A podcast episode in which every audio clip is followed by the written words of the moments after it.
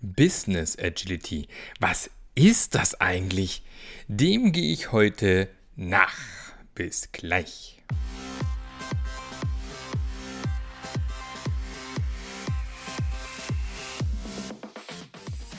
Der Passionate Teams Podcast. Der Podcast, der dir zeigt, wie du Agilität erfolgreich und nachhaltig im Unternehmen einführst. Erfahre hier, wie du eine Umgebung aufbaust, in der passionierte Agilität entsteht und vor allem bleibt. Und hier kommt dein Gastgeber, Marc Löffler. Hallo! Schön, dass du wieder mit dabei bist und hier zuhörst. Ich gebe zu, in den letzten Wochen habe ich es ziemlich schleifen lassen. Ich glaube, jetzt hier im Mai gab es aktuell bisher eine einzige Folge, eine saugute Folge, aber wirklich tatsächlich nur eine einzige Folge.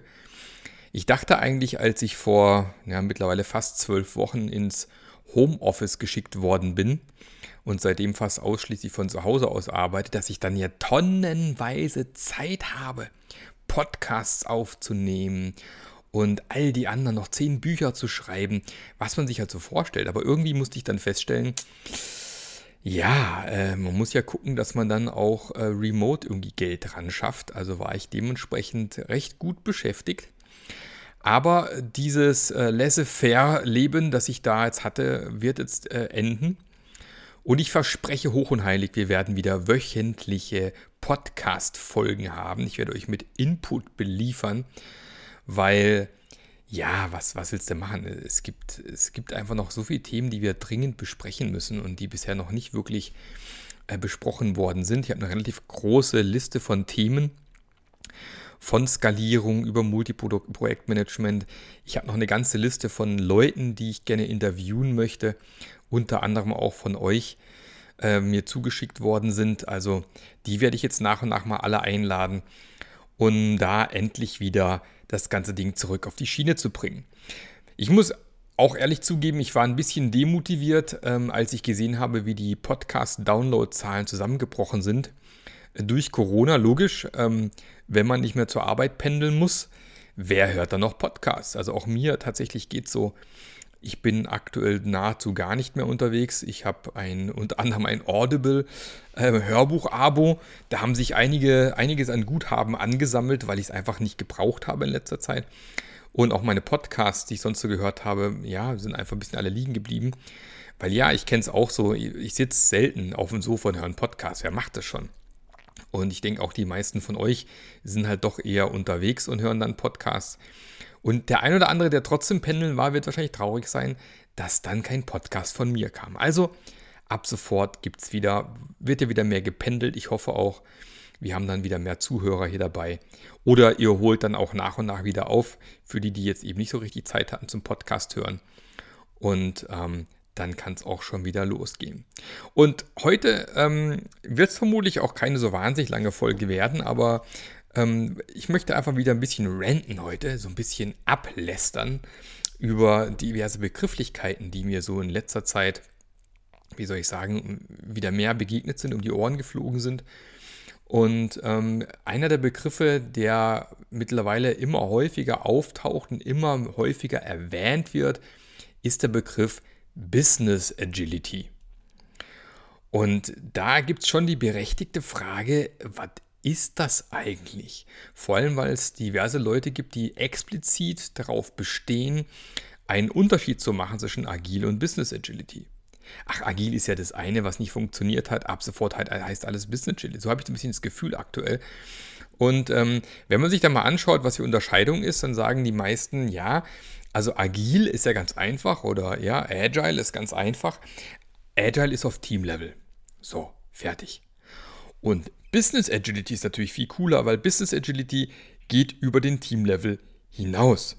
Das heißt also auch über mehrere Teams hinaus, in andere Abteilungen rein, äh, Schnittstellen zwischendrin und äh, Lean und Lean Enterprise ist ein Thema, was mit, mit hochkommt.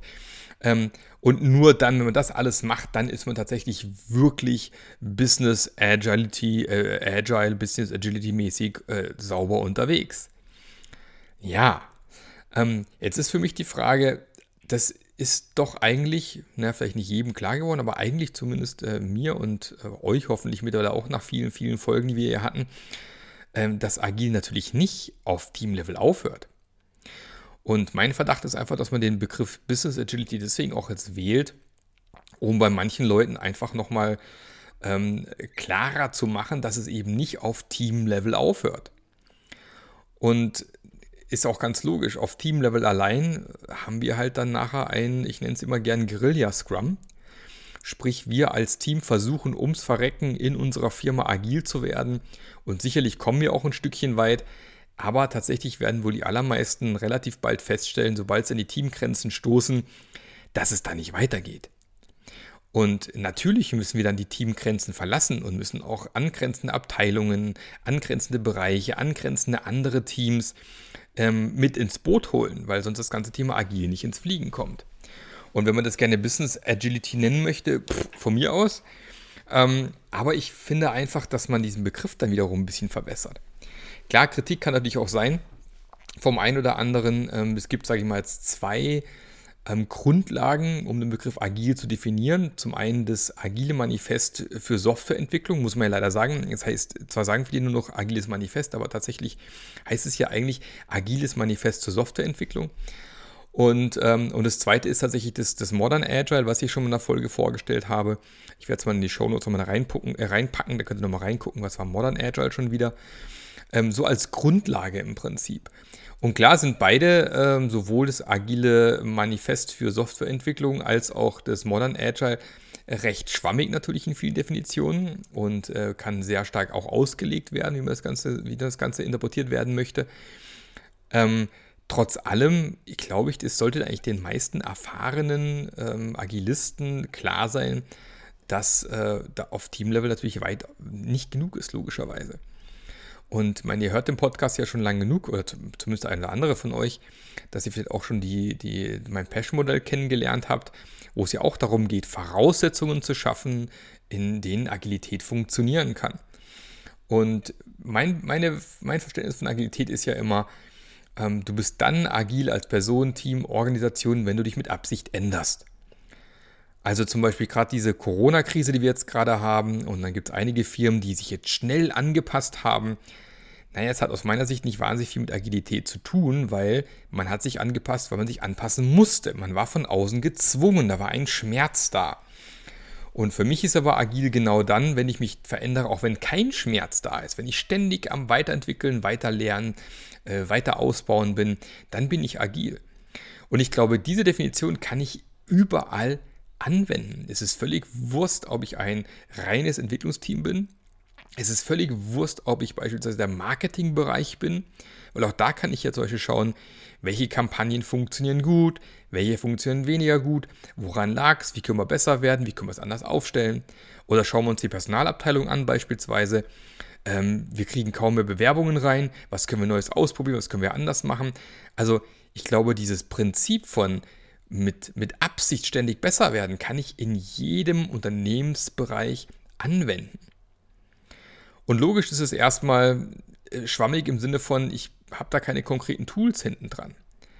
Und ähm, ich habe es letztens wieder ein, ein, Thema gehabt bei einem Kunden, wo, wo kam, ja, haben wir denn, kennen wir denn jetzt schon alles? Haben wir jetzt schon alle Tools kennengelernt? Aber ich gesagt habe, nee, ihr habt sicherlich noch nicht alle Tools kennengelernt. Weil jeder Einsatz von jedem Tool ist kontextabhängig. Und äh, wenn es darum geht, Tools zu lernen, ist es relativ simpel, weil da hole ich mir halt ein Buch von irgendwo. In meinen Büchern gibt es ja tonnenweise mit Tools drin. Da kann ich mich zukippen lassen mit Tools.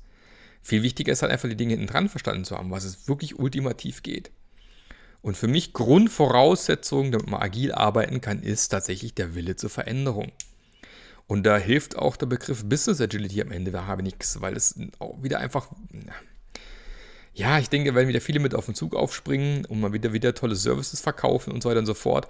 Und im Endeffekt schmiert man halt wieder irgendwie so, ein, so, eine, so eine, Farbe über den rostigen Fleck äh, drauf und wird dann ein paar Jahre später feststellen, wie der Rost wieder durchkommt.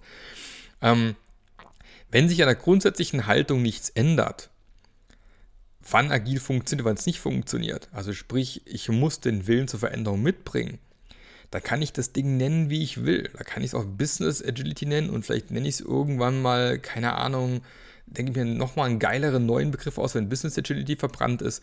Und ja, der Begriff agil ist leider verbrannt in vielen Firmen. Das macht mich auch immer traurig, äh, wenn ich Trainings geben muss und das Wort Scrum oder so nicht sagen darf. Alles schon erlebt. Ähm, aber es geht einfach darum, und da wird auch der neue Begriff nichts dran ändern, am Ende muss ich mich tatsächlich verändern weil mir aufs Brot geschmiert wird, was alles nicht funktioniert, was alles nicht in Ordnung ist und dann muss ich halt reagieren. Weil ansonsten macht Agil nichts anderes, wie mir jetzt jeden Tag neues Brot zu schmieren und dann bringt es mich nicht weiter.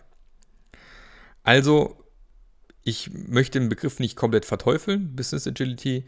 Ich möchte nur so ein bisschen in Frage stellen, ob er uns in irgendeiner Form weiterbringt. Und ich persönlich glaube, der bringt uns überhaupt nirgends weiter weil es einfach nur ein weiterer Begriff, ein weiterer Name ist, der jetzt halt überall verwendet wird. Von Business Agility Konferenzen und so weiter und so fort. Alles schön und gut. Im Endeffekt die Vorträge, wenn du dir anhörst, sind es dieselben Themen, die wir schon, über die wir schon seit 15 Jahren sprechen. Und ähm, deswegen da bitte aufpassen, immer darauf achten, was ist da wirklich drin im Endeffekt? Haben die Leute wirklich verstanden, was eigentlich mit agil gemeint ist? Weil auch im Endeffekt bei Business Agility agil drinne steckt. Weil das ganze Ding, was wir hier betreiben, und äh, für die, die hier auch unterwegs sind und zuhören, als agile Coaches unterwegs sind, dass wir so unterwegs sein dürfen und können, haben wir im Endeffekt trotz allem dem agilen Manifest für Softwareentwicklung zu verdanken. Auch wenn wir das natürlich versuchen, jetzt in sämtliche andere Bereiche zu übertragen. Und das ist oft schwierig, ja, weil man oft mit Kunden zu tun hat, die einfach zwar agil sein wollen, aber sich nicht verändern möchten. Und es kann extrem frustrierend sein. Und da muss man einfach auch manchmal selber entscheiden, als Berater, als Consultant, hier arbeite ich nicht weiter, weil es keinen Sinn mehr macht. Habe ich auch schon gemacht. Ich habe schon bei Kunden mein Mandat abgegeben, weil ich gesagt habe, ja, ich helfe euch gerne beim Agil werden, aber wenn ihr das nicht wollt und wenn ihr euch nicht ändern möchtet, wird es nicht funktionieren. Und dessen, dementsprechend lege ich mein Mandat nieder. Ja, alles schon vorgekommen. Und wenn es hilft, über Business Agility vielleicht nochmal neue Dinge zu verkaufen. Ich fürchte halt einfach, dass wieder einfach nur ein Sack voll Tools verkauft wird, aber das Mindset wieder auf der Strecke bleibt. Ähm, dann bitte machen, aber ansonsten gerne den Begriff agil weiter verwenden. So, das war's heute, kurz und knackig. Es wird dann bald wieder neue weitere Folgen geben. Ähm, hat mir riesig Spaß gemacht, wieder mal hier ins Mikrofon zu quatschen und wieder ein bisschen abzuranten. Passiert demnächst wieder öfters. Ich wünsche euch noch einen fantastischen restlichen Tag. Kommt gut durch die Zeit. Wir haben jetzt aktuell den 28. Mai 2020. Für alle, die das jetzt hören, nachdem der ganze Käse rum ist. Ähm, schön, dass ihr durch seid. Ich muss noch durch. Ähm, ansonsten freue ich mich über Likes, Kommentare, verteilen, Freunden erzählen, wie cool der Podcast ist. Wenn ihr auf iTunes noch nicht bewertet habt, dann ran an die Tasten. Und ansonsten hören wir uns natürlich nächste Woche gerne wieder. Bis dann. Tschüssi. Der Podcast hat dir gefallen? Dann sorge auch du für eine agilere Welt und unterstütze diesen Podcast mit deiner 5-Sterne-Bewertung auf iTunes. Und für mehr Informationen besuche www.marklöffler.eu. Bis zum nächsten Mal.